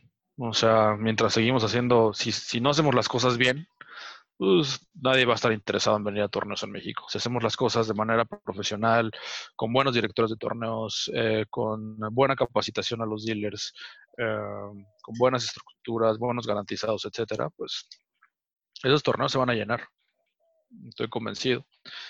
Entonces es cosa de crear productos de calidad para que el, jugador local haga el esfuerzo de intentar ya sea calificar a un satélite o pagar el valle indirecto, ¿no? Ahorrar para jugar un torneo caro, porque pues obviamente no son, no son baratos, ¿no? Los main tours del WPT pues es mucho dinero y no estamos acostumbrados como jugadores recreacionales, no están acostumbrados a hacer buy de más de 50 mil pesos, es una cantidad bastante grande de dinero.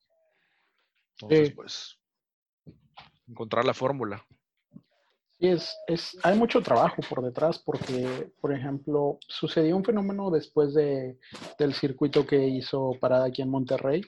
Los siguientes dos torneos en Monterrey tuvieron overlay. Uno de 3 millones y uno de 500k. Entonces, estás hablando de un torneo muy barato, costó me parece 2 mil pesos, pero que aún así tuvo overlay, ¿no? O sea, sí, sí hay que prestarle atención a eso. Y platicando con la organización de, del evento, yo les comentaba que yo creo que con quien tienen que competir en este momento es con ellos mismos. El jugador mexicano es muy noble y no sé hasta qué punto les va a exigir, ¿no? Para una mejora. Y si, si necesitan, si hay temas que mejorar en, esa fecha. Eh, uno de ellos, y porque a mí me, me incumbe, es la comunicación eh, creo que la comunicación podría ser mucho mejor. Digo, Monterrey no es tan fácil de llegar si vienes de fuera del país. O sea, te tienes que aventar una escala sí o sí. Y, y, la gente que viene de Estados Unidos, los que podrían venir por carro, no vienen porque hay que pasar por Tamaulipas. Y ahorita nadie quiere pasar por Tamaulipas, ¿no? Digo, independientemente de, la situación de, la pandemia que se está, que se está dando ahí, pero, pero sí hay mucho trabajo que hacer para, para que este sea un evento exitoso. Que no quiere decir que no queremos que venga, ¿no? O sea, que haya venido una marca así es espectacular para nosotros. Claro. Sí, o sea, se tiene que ir asentando el terreno, encontrar los lugares eh, adecuados para hacerlo, pensar en el big picture del negocio. Ah, a mí, por ejemplo, Cancún me parece como la respuesta inmediata para eventos de ese calibre por un sinfín de razones. Es más caro, ¿no? Es más caro ir a Cancún, es más caro hospedarte en Cancún. Entonces, pues, tienes que pensar también en eso y pensar en la economía local específicamente, ¿no? Porque pues, sí, el gringo puede pagar 200, 300 dólares por noche sin problema, pero el mexicano no es tan fácil para, para nosotros estar absorbiendo gastos tan grandes, ¿no? Y además, no sé, ha, pasado en otras ediciones en torneos en Cancún, en donde pues, vas a jugar un torneo de 10 mil, 15 mil pesos, creo que fueron los main events que han habido. Ah, y la noche de hotel te cuesta, quiero acordarme, a lo mejor entre 3.500 y 5.000 pesos, puede ser. Eh, en los hoteles sede, me refiero, ¿no? Obviamente puedes encontrar opciones más económicas, pero pues esto no es tan económico. Cuando estás jugando un torneo que cuesta tres noches de hotel, ¿entiendes? ¿Cuánto tienes, qué, qué, retorno de inversión necesitas tener para que sea una inversión inteligente? Eso viéndolo desde el punto de vista como jugador de póker. Como jugador recreacional, pues no estás pensando en, en eso, probablemente. Es como, es como una vacación hobby, slash hobby pero aún así pues, es un gasto importante, ¿no? Avión, hotel, torneo, y no vas a jugar solo un torneo, y si le metes más balas, pues tienes que pensar en 50 mil, 100 mil pesos por lo menos de gasto, ¿no? Sí. Y eso no es, no es para todos, ¿no? Eh, entonces, sí, es una serie de factores y mm, se tiene que planear muy bien y entender el impacto posterior económico, ¿no? A lo mejor lo que dices de los overlays de Monterrey pues, tuvo que ver que la gente desembolsó mucha lana durante el torneo de circuito que hubo. Seguramente tuvo que ver. Y pues planear acorde. No puedes estar tampoco haciendo torneos cada que quieras si no estás pensando en justamente cómo se mueven los bolsillos de las personas. Sí, que va a ser interesante porque acaban de anunciar que va a ser en enero y, la gente se emocionó, pero yo creo que a la gente se le está olvidando que en enero era Vallarta y no hay manera de que se haga Vallarta en la misma fecha, ¿no? O sea, en el mismo mes. Hay que ver también qué, pasa con esa dinámica. Sí, sin competir, o sea, es como, o sea, ya si Vallarta, por ejemplo, es todos los eneros, pues no meterte con enero. Es más inteligente, pienso yo y en lugar de meterte a los trancazos con una fecha que ya está definida, ¿no? Y a lo mejor planear alrededor es como, digo, tuvieron que pasar muchas cosas, pero hoy en día nadie se mete con el calendario de la Serie Mundial. Sería absurdo competirle al calendario de la Serie Mundial, ¿no? Esos dos meses son de la Serie Mundial y punto. O sea, un verlo un poco así, no, no quiere decir que sea de la magnitud Vallarta con la Serie Mundial, pero no tiene absolutamente nada que ver. Pero me refiero, pues ya si es una fecha programada que el jugador está acostumbrado y que ya ha ido varias veces, pues trabajar alrededor de esas fechas creo que hace más sentido para buscar que el calendario de torneos en México se integre de manera inteligente. Sí, que, va a ser de verdad muy interesante porque Vallarta es un favorito de la gente, ¿no? O sea, es un lugar donde se maneja una dinámica totalmente distinta a la que hay en otros torneos en México. Eh, te puedes encontrar al jugador más recreacional y al jugador más profesional interactuando de una manera muy distinta. Pero bueno. Y es playa. E, e, es, playa y no es tan caro como por ejemplo ir a Cancún. Sí, sí, El que quiera hacer un torneo en Cancún tiene que pensar en esas cosas. Los torneos que en Cancún han habido, sí, ha habido algunos que ha habido mucha gente, pero también ha habido unos que no van muchos porque pues sí, se acaban de gastar dos meses antes una la nota en un torneo en Vallarta y luego hay un torneo en Cancún. Pues, ¿A qué bolsillo le alcanza? ¿no? y al que se dedica a jugar póker, pues sí le alcanza, pero el juego recreacional no es tan sencillo estar ahorrando cada dos meses 50 mil, 100 mil pesos para irse a jugar un torneo de póker. Sí, ¿no? y, aún así, Vallarta o los viajes a la playa son, son viajes que te pueden dejar ahí lastimado si no, si no tienes un buen manejo de banca o si no roneas medianamente bien, ¿no? Creo que en el, caso de, en el caso de México, los satélites en línea funcionarían muy bien. O sea, de esa manera distribuyes el gasto, los flujos que tiene la gente para desembolsar en el momento de un torneo, de un tour, y divides ese gasto, ¿no? Por ejemplo, una persona que va a gastarse, no sé, vamos a inventar, entre 10 mil y 30 mil pesos en torneos, en valles de torneos, en un tour. Si puede distribuir ese gasto seis meses antes en satélites, pues le va a significar menos a su economía, menos a su eh, gasto directo mensual. Puede eh, preparar un, budget em, a lo mejor hasta más choncho, ¿no? Si, si, se califica a través de satélites y demás, y te da la oportunidad a muchos jugadores que no van a ir al torneo a menos de que sea a través de un satélite. O sea, yo los primeros EPTs a los que fui, por ejemplo, todos fueron con satélite. No era de que voy a planear mi viaje a Monte Carlo, ¿no? Donde tenía que tomar tres vuelos para llegar a Monte Carlo, la ciudad de las ciudades más caras del mundo, pagar 500 dólares, 500 euros por noche, contando comida y demás, y además jugar un torneo de 10 mil euros. O sea, ese torneo y los primeros IPTs que jugué fueron porque me gané satélites. Y a lo mejor me costó ir 300 euros. ¿Me entiendes? O a lo mejor 1000 euros me costó ir si jugué varios satélites. Pero tuve la fortuna de que a través de satélites, satélites para satélites, porque jugaba uno de 80 euros para calificar de 530 de los IPTs, y así me gané varios paquetes. Así debería ser el mismo caso en, México, me parece. Obviamente no hay miles de jugadores como los había en Poker Stars que estén jugando en línea, pero se pueden construir eh, un calendario de satélites en línea pensando en ello, ¿no? Y así le pegas menos, pues es el mismo dinero que entra hasta más, pero dividido en más personas.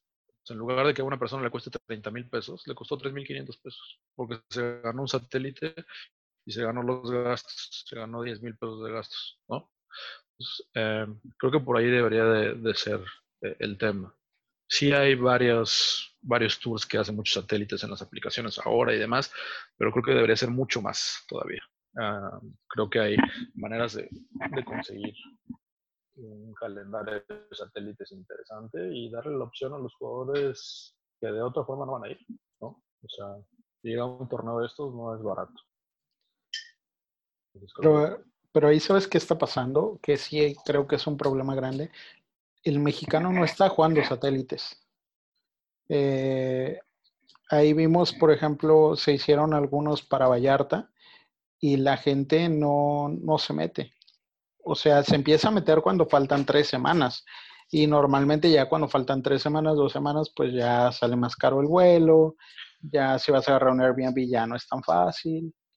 O sea, sí, a lo mejor es más difícil para nosotros planear estar jugando satélites cuando no sabes si en tres meses vas a poder ir o cuando decides un mes antes o cosas así. Pero al final si la oferta permanece, si tú como operador estás teniendo satélites constantemente y le das la opción al jugador de que si se gana el satélite, no tiene que ir necesariamente, sino que puede usarlo para otro evento en vivo, eso lo hace más interesante, ¿me entiendes? Porque Así funcionaba en PokerStars, por ejemplo, ¿no? O sea, yo me gané satélites a incontables tours a lo largo de mi carrera como jugador, me he ganado y muchas veces no podía ir a un evento y mandaba un mail al soporte de PokerStars o cuando estuve ya con ellos trabajando, me ayudaban a cambiar el, evento, ¿no?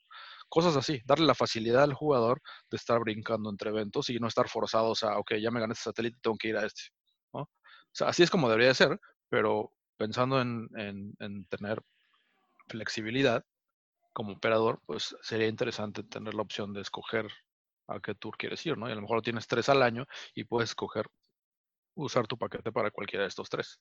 Pero tiene que haber un esfuerzo empresarial alrededor de estos. Al final, son pocos los que están planeando qué satélites hacer, son pocos los que están eh, tratando de crear esta oferta para el jugador y son esfuerzos individuales, no es un enfermo empresarial, perdón, no es un esfuerzo empresarial.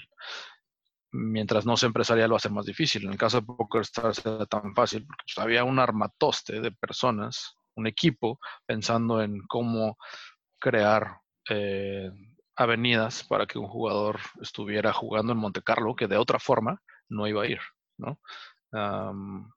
me parece que va por ahí. O sea, que alguien se ponga las pilas de, crear un calendario y trabajando en conjunto con diferentes marcas, ¿no? O sea, por un lado tienes el tour de, de, Vallarta, tienes otros en Monterrey, puedes tener en Cancún, o sea, que los operadores trabajen entre ellos, pensando en proveer eh, esa oferta y la flexibilidad que el jugador hoy en día necesita, sobre todo cuando no sabemos qué vamos a hacer mañana, cuando existe tanta incertidumbre. Sí, que ha sido uno de los problemas más grandes de, de la organización de torneos en México salvo Vallarta, no recuerdo otro, o sea, que, sabemos que se hace en enero, no sabemos cuándo va a haber torneos. O sea, la planeación ha de ser de, a veces ha sido hasta de dos meses. Eh, organizar no es tan sencillo, ¿no? Como parece. Sí, hay que trabajar, o sea, hay que realmente planear y sentarse y una sola cabeza a veces no alcanza eh, para idear eh, las formas. Y es algo que nos falta hacer, trabajar en equipo, no, no ser celosos de, ah, no, pues este es mi tour y este es mi torneo y yo no me meto con los tours de alguien más, que hace sentido y esa es la naturaleza de, pues, del capitalismo, ¿no? Cada quien lo suyo. Sin embargo, mm, aprender a trabajar uh, pensando en el cliente, creo que hace, hace sentido, ¿no? Para específicamente el mundo del póker. Sí. Bueno, eh, retomando un poco lo que hablamos al principio y también para darle ya un poco de cierre para no extendernos demasiado, ¿qué viene para ti ahora en el futuro para tres barriles? Digo, no está sencilla la situación con esto de no salir, pero, pero ¿qué tienes planeado? Yo personalmente jugar mucho póker, o sea, creo que hay una oferta increíble de torneos, cash games, en ya sea sitios de póker, eh, clubes privados, públicos, etcétera. Voy a estar jugando muchísimo póker en lo sucesivo, semanas, meses, lo que dure el encierro. Em, aprovechar para estudiar, que no nada más es jugar, tienes que estudiar también, sobre todo con tantas oportunidades que vas a tener, tantas opciones de hacer mesas finales de torneos y estás jugando torneos todos los días, pues tienes que estar listo para ese momento. Tienes que saber qué tienes que hacer en cada spot. ¿No? Si estás dedicándote más en forma al póker, no hay margen de error. Y sobre todo en errores que pueden ser de costos en millones de pesos, literalmente, ¿no? O sea, hay series en, en línea en, en, muchos sitios de póker donde, en primer lugar, o el top 3 se puede llevar cientos de miles de dólares. tienes que estar listo para ese momento y que cuando te pase tu, momento, no te agarren mal parado. Entonces, pues, tienes que estudiar. Esto es a fuerza y ese es mi caso, que veo el póker más como un vehículo para generar lana. Es así de fácil. Y para el juego recreacional, ser muy consciente de su bankroll. O sea, eso es para todos, aplica para todos, pero el jugador recreacional pues tiene que estar más metido en, calcular que si va a gastar X o Y de lana en póker, eh, asumir que puede perder ese dinero, asumir que ah, va a tener malas rachas, como a todos nos pasa, y qué va a significar eso en su bolsillo, y ser inteligente. Al final tienes que eh, pensar en tu economía primero, en tu familia y demás, y no arriesgar dinero que no puedes poner en riesgo, sobre todo en una situación tan llena de incertidumbre como en este momento, en donde no sabemos dónde va a parar México en unos meses y dónde va a parar tu negocio como mexicano o tu empleo, cualquiera de los dos, y ser muy conservadores. O sea, eso es lo primero que les diría al jugador recreacional hoy en día, que tengas en la cabeza la idea de los peores escenarios posibles y que te ayuden a crear una manera conservadora de afrontar tu hobby y de arriesgar tu dinero.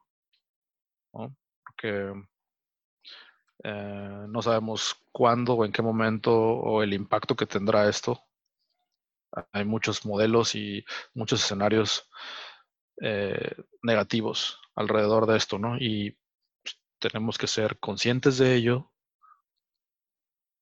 y arriesgar acorde a ello. Mm, eso es lo primero que les diría al, jugador recreacional de entrada. Ah, a mí me toca otra parte, a mí me toca eh, seguir estudiando, aprovechar los juegos al máximo, mm, meterle también inteligencia a mi bankroll, obviamente, porque no estoy exento de ninguna de esas situaciones que estábamos describiendo, pero como sea, yo estoy más acostumbrado al riesgo, ¿no? Ah, mi aversión al riesgo es distinta a la de una persona eh, que no juega póker eh, como uno de sus fuentes, una de sus fuentes de ingreso. Entonces, mm, más allá de lo que yo pienso hacer o, el grupo pequeño de jugadores profesionales o semiprofesionales que hay en México, es qué va a ser el jugador recreacional en este momento. Pienso yo que eso es importante hablar de ese tema, eh, no irse de boca y ser responsables, ¿no? Responsables con tus finanzas y ser responsables como dueño de club, si tienes un club, como agente, si eres agente de jugadores de, póker hoy en día, que es lo más de moda en el, mundo de mexicano, y, pensar más allá de tus narices, ¿no? Ah, yo creo que por ahí iría mi, mi último mensaje respecto al tema de, del póker en México y el, jugador recreacional y cómo creo que debería de afrontar uh, sus la toma de sus decisiones respecto de cómo afronta el juego. Muy bien. Pues nosotros vamos a, a, ver de qué vamos a estar trabajando ahí, tres barriles y póker nos une. Vamos a ver la manera ahí de quitarle un día al señor Guillén y a ver si lo llevamos al mundo del stream no aseguramos que sea divertido, tiene sus momentos, pero o sea, a veces no es divertido. Ah, no. a, lo, a lo mejor sí sale más lean, tal vez, pero no sé, no sé hacia dónde nos pueda llevar. Pero... hacer cápsulas para... sí, pero ahí podemos hacer cosas interesantes porque, pues sí, son momentos difíciles y hay que crear, ¿no? Sí, y, digo, mm, nadie te debe decir cómo administrar tu dinero. Tú mejor que nadie sabes. Eh, está alguien en pantalla justo hablando del entretenimiento. Eh, tú mejor que nadie sabes cómo están tus números. Eh, tú, eres el que no puedes engañar y pues tú debes de saber si debes o, o puedes estar jugando ciertos juegos.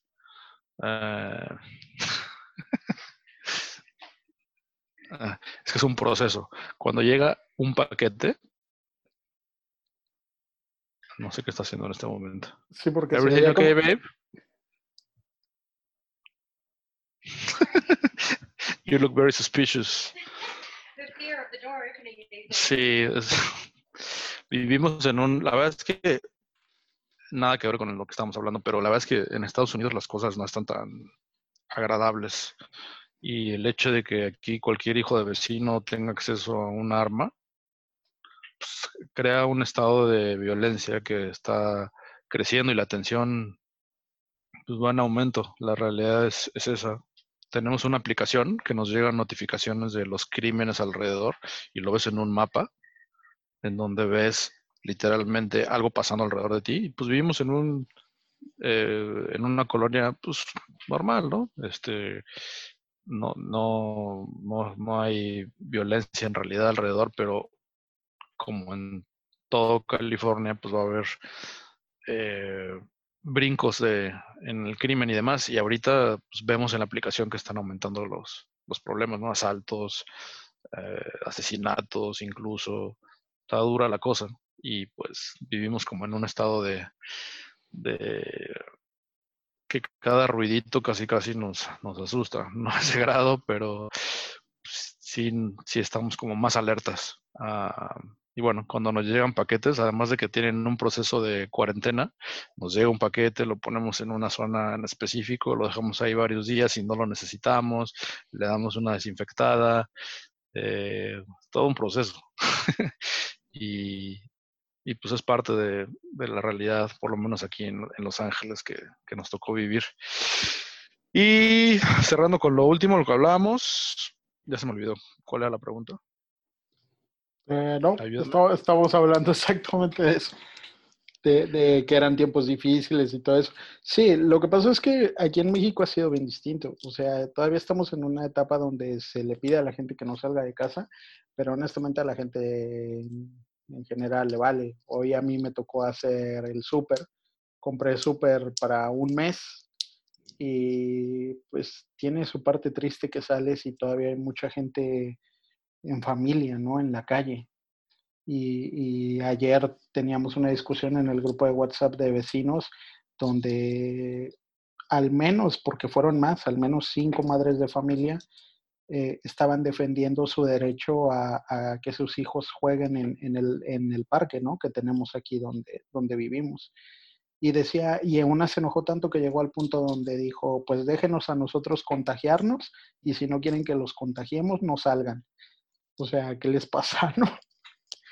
Sí, o sea, el conflicto social es inevitable. no solamente por ese tipo de cosas, sino pues porque vivir enclaustrado eh, y compartiendo techo durante todos los minutos del día con, la, con tu familia eh, no es fácil, ¿no? O sea, Lina y yo estábamos, estábamos hablando de, de si tuviéramos hijos en este momento, lo diferente que serían nuestras rutinas y nuestra vida eh, y me imagino, nos imaginamos, porque tenemos amigos que tienen hijos desde un año hasta cinco años y nos comparten sus experiencias y pues no es nada fácil, obviamente, ¿no? Y pues mucho caos y mucho ah, roce va a pasar entre las familias y pues hay que aprender a sobrellevar esa nueva realidad, por lo que sea que dure, y no volverse loco en el intento.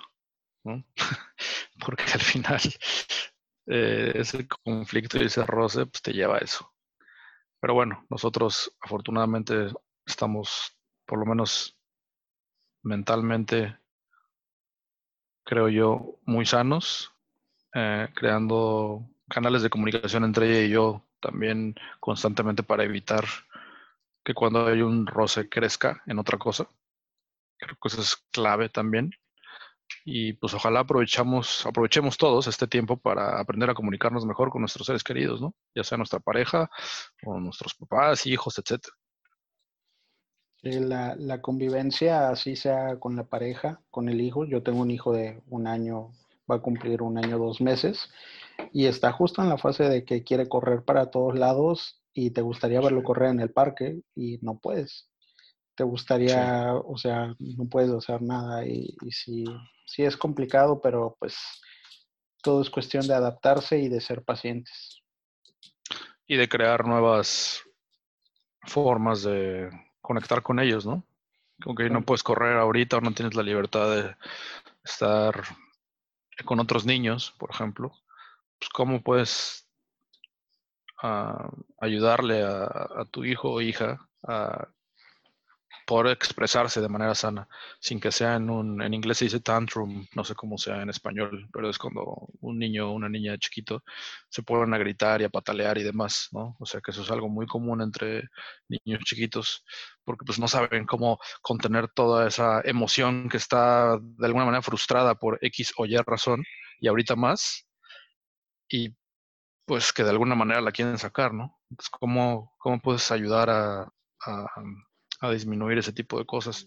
Y pues nos platican amigos nuestros, papás, que pues no la están llevando tan fácil, pero bueno, seguramente aprenderemos mucho de nuestros hijos, en el caso de los que tengan, y dentro de nuestras parejas también, la manera de comunicarnos y demás, ¿no? Que creo que es una oportunidad. Al final, yo creo que el mensaje que me gustaría dejar no, no es como negativo, sino eh, es, una, es un momento de oportunidad para eh, conocernos mejor, crear mejores canales de comunicación, crear contenido, como dices tú, ser artistas, ¿no? Eh, no importa el tamaño, no importa tu proyección, sino algo que conecte con tu creatividad y con las emociones humanas más personales. eh, y más em, esenciales que todos tenemos. Y pues, olvidar un poquito también el Netflix, porque pues, es muy fácil meterte al, Netflix, meterte al sillón y em, quedarte como zombie viviendo episodio tras episodio de X o Y serie, ¿no? Que pues, todos hemos estado y estaremos en ese, en ese laberinto, seguramente, durante un buen rato. Sí, es complicado, ¿no? Digo, al final de cuentas somos seres de rutinas en su mayoría y es muy, muy fácil meterse esta rutina de, no, no es una pedrada, pero de andar en pijama todo el día, de, de quedarte viendo toda la serie, de todo eso. Ah, no, la gente no sabe que andas en pijama, perdón. No sé qué hablaba Gerardo, no estoy en pijama todo el día. De repente. Pero sí, sí, no. Ah, digo, cada quien. Ah, las cosas que no son buenas son insostenibles. ¿Qué quiere decir? Algo que no te está dando algo bueno llega a un punto donde explota. Y tú vas a encontrar esas cosas que exploten dentro de tus rutinas. Y cuando exploten significa que no eran sostenibles o que no estaban llevadas de la manera correcta. Entonces, pues, estar atento a eso, estar, estar atento a esos vacíos que vas a sentir o esas guerras mentales o con tu pareja o con tu familia y pues tratar de encontrar, crear puentes saludables, ¿no? Creo que por ahí va la cosa, mi querido Gerardo. Pues sí, seamos positivos, eh, creemos, eh, hagamos muchísimas cosas, ¿no? Generemos comunidad, que, que, nos somos un grupo pequeño, pero la verdad es que muchas veces estamos en conflicto con otras cosas, con eh, con cosas que no nos parecen y es momento como de todo lo contrario, de estar ahí más unidos y pues nosotros vamos a trabajar, vamos a, esperamos tenerlos ahí más sorpresas pronto y pues nada, muchas gracias por tu tiempo Ángel. Venga, con gusto. Un abrazote. Igual, vale. Este fue el primer episodio de la segunda temporada del podcast de Poker nos une y nos vemos en la siguiente.